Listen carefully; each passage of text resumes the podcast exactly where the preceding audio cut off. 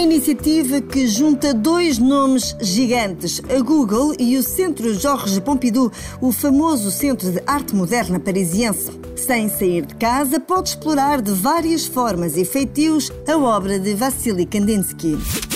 Além de talento, Kandinsky tinha uma condição especial, sinestesia, um distúrbio neurológico que faz associar cores e formas a sons ou estados de espírito. Com recurso à inteligência artificial, a Google consegue que cada um de nós, em sua casa, veja com outros olhos e ouça a arte de Kandinsky. Basta ir a artsandculture.google.com e está lá em destaque o capítulo sobre Kandinsky.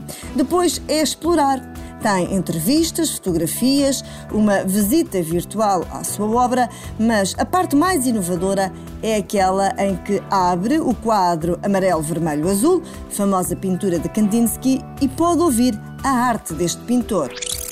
Carrega na parte amarela e ouve o que representa esta cor. Carrega no cinzento e aí estão novos sons e estados de espírito. O Arts and Culture permite ainda que cada um de nós faça a experiência de ver os nossos estados de espírito na tela. Se calhar está um pouco baralhado. É ir até lá e experimentar. Já que não pode apanhar o avião até Paris, vem a arte até si.